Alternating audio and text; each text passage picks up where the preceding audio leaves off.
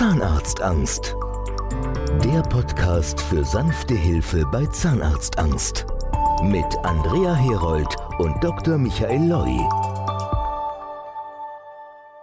Heute schildert Dr. Michael Loi die Geschichte eines Patienten und gibt Informationen zu den einzelnen Terminen. Also ich erinnere mich an den äh, Brüning besonders, weil der zu mir nach Hamburg kam und äh, sagen wir, gar nicht den wahnsinnig aufgeregten Eindruck gemacht hat. Es ist ja auch dieser, dieser Widerspruch, der so gepflegter Mann und diese Erscheinung, das Auftreten von dem, von dem Mann, das passt ja eigentlich gar nicht zu den Zähnen. Und das ist dieser Widerspruch, den man immer wieder sieht, dass Leute die eigentlich wie wir sind, ganz normal und äh, unaufgeregt, dass der solche Probleme hat, die der Außenstehende gar nicht glauben kann. Weil der sagt, der geht halt zum Zahnarzt, weil es ja nicht so schlimm. Aber das kann eben der nicht. Das ist das Problem der Zahnarztphobie. Bei, bei uns geht es eben so los, dass man nicht dem Patienten einen Termin gibt und dann meldet er sich bei irgendeiner Sekretärin an. Das geht bei Phobie-Patienten überhaupt nicht so.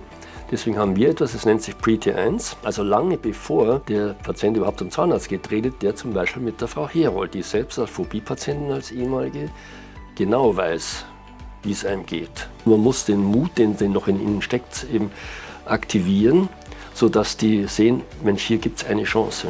Dann machen die einen Termin, der heißt bei uns T1. Und ich stehe schon an der Türe. Ich lasse die nicht warten, ich komme so, ich habe keinen Arztkittel an und ich rede auch ganz normal. Und ich rede nicht mit lateinischen Worten oder mit irgendwelchen üblichen Standardfloskeln, sondern ich rede mit dem Patienten, sodass der Patient den Eindruck gewinnt, der versteht mich, der hat Respekt vor mir. Ich nehme den Patienten so, wie er ist und dann wird daraus einen Behandlungsplan entwickelt, was man machen könnte mit den Alternativen, alles was so äh, sinnvoll und notwendig ist. Man muss wissen, man kann da nicht ohne Ende 10.000 Behandlungen planen. Man muss eine Narkose planen und in der Narkose muss alles gemacht werden, was für den Patienten von Relevanz ist, weil er will am Schluss wieder lachen und wieder essen. Zahnarztangst.